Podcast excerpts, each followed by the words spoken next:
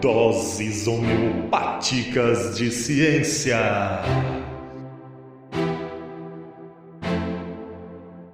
Salve, salve galera! Domingo, 3 de janeiro de 2021. O primeiro domingo do ano de 2021. Portanto, o primeiro episódio do Ensincast desse ano. Estou muito feliz em ser aquele que irá abrir a temporada de 2021 do Ensincast. Que esse ano nos traga bons ventos, vacina, fim da pandemia, aglomeração e muita felicidade. Que tudo nessa ordem aconteça. O ano virou e eu não tenho dúvida nenhuma de que entre os pedidos de final de ano, aquele que esteve entre os top 3 foi que venha a vacina, ou que acabe a pandemia. E que esse pedido seja atendido logo, né? Você fez esse pedido? Muitas pessoas o fizeram, mas muitas outras não estão preocupadas em tomar a vacina. E foi justamente pensando nisso que esse episódio foi construído para que você que assim como eu está só esperando a vacina mostrar a cara para mostrar o bracinho para a agulha, possa compartilhar este conteúdo com seu tio do pavê ou tio da suquita, aquela amiga das antigas, o seu vizinho negacionista, aqueles parentes que dizem que só vão tomar a vacina depois que o Bolsonaro tomar, enfim, para qualquer um que você conheça e que está meio perdido em relação a tanta fake news ou informações desencontradas sobre a tal da vacina. Então vamos lá. Nesse DHC, iremos discutir sobre algumas questões que estão circulando por aí neste momento no Brasil. Mas antes disso, vamos entender o que é uma vacina. A vacina é uma forma de imunização, uma defesa, uma imunização ativa em que o organismo passa a produzir a sua defesa, chamada de anticorpos, ao entrar em contato com algum corpo estranho, o antígeno.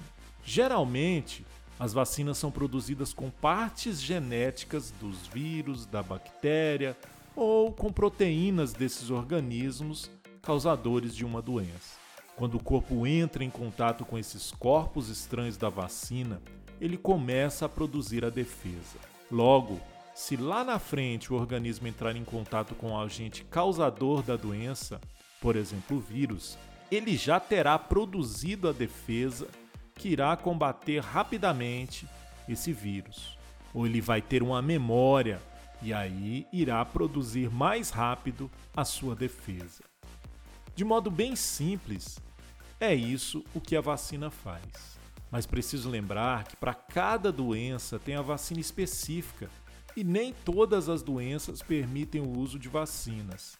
Mas aí é uma outra história que fica para depois. Bem, agora podemos ir para as questões. A primeira delas é: não vou tomar a vacina chinesa. Uhum. Ô tio, você que tem 50 anos de vida, já tomou tantas vacinas que nem se lembra mais. Alguma vez você procurou saber a origem da vacina que estava tomando? Acho que não, né? Então não seja ingênuo em pensar que por ser chinesa terá alguma coisa diferente que te transformará em um, por exemplo, um, um jacaré. Nossa, que exemplo idiota que eu dei, né? Mas vamos lá, voltemos aqui. Muitas coisas que consumimos, incluindo alguns insumos industriais de remédios e alimentos industrializados, vêm da China. Você sabia? Se formos falar em equipamentos eletrônicos, então, aí lascou. Portanto, não precisa recusar a vacina só porque ela é chinesa. Além disso, vale destacar que essa vacina chinesa está sendo produzida em parceria com o Instituto Butantan, muito renomado no Brasil e que já produz diversas vacinas, dentre elas a da raiva. Uma outra questão é: não vou tomar a vacina porque ela não foi testada com eficiência. Gente, todas as vacinas que estão sendo produzidas estão passando pelas três fases de testes científicos, sendo a fase 3 com um grande número de participantes. Após isso, atingindo a eficácia exigida de acordo com a Organização Mundial de Saúde, os laboratórios responsáveis podem produzir a vacina para o consumo humano, desde que as agências sanitárias autorizem. No Brasil, é a Anvisa a responsável por autorizar. Portanto, não acredite nessa conversa fiada. Mas você pode me dizer: ah, mas elas foram produzidas muito rápidas, isso não deve prestar. Ué, mas não era isso que o mundo queria e exigiu da ciência? Uma vacina o mais rápido possível.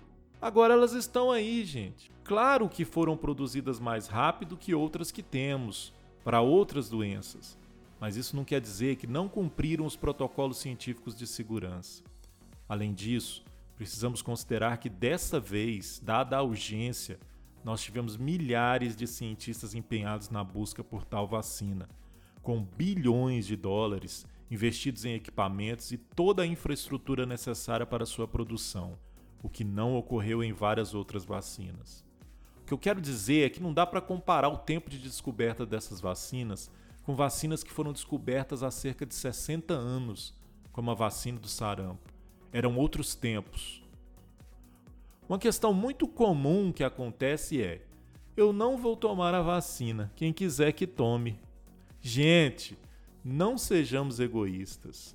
Quanto mais pessoas tomarem a vacina, mais rapidamente poderemos diminuir a taxa de contaminação e transmissão, diminuindo a taxa viral, ou seja, diminuindo o número de vírus circulando por aí. Isso fará com que a pandemia acabe.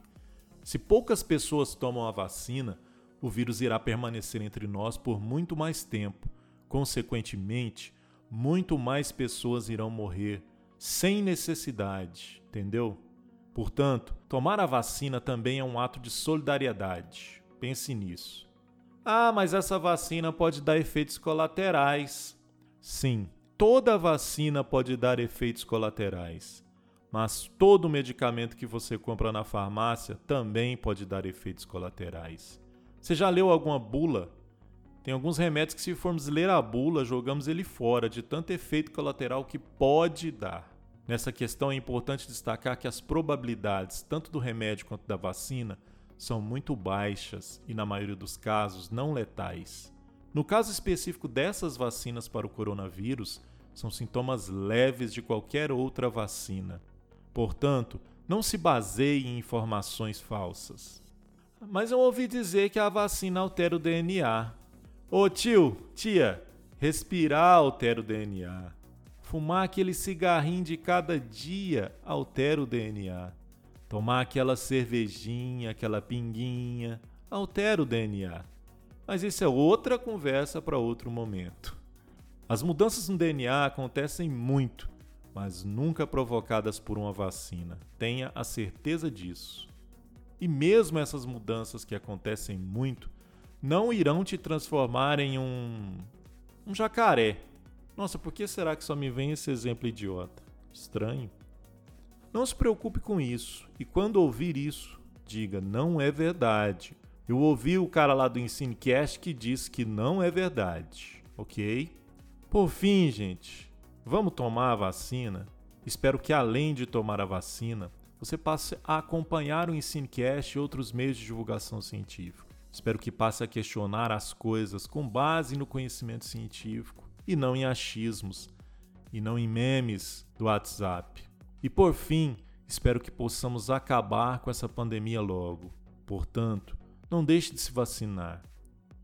Aqui foi o Fernando, licenciado em Biologia e doutor em Educação e Ciências. Salve, salve, queridos, e até mais!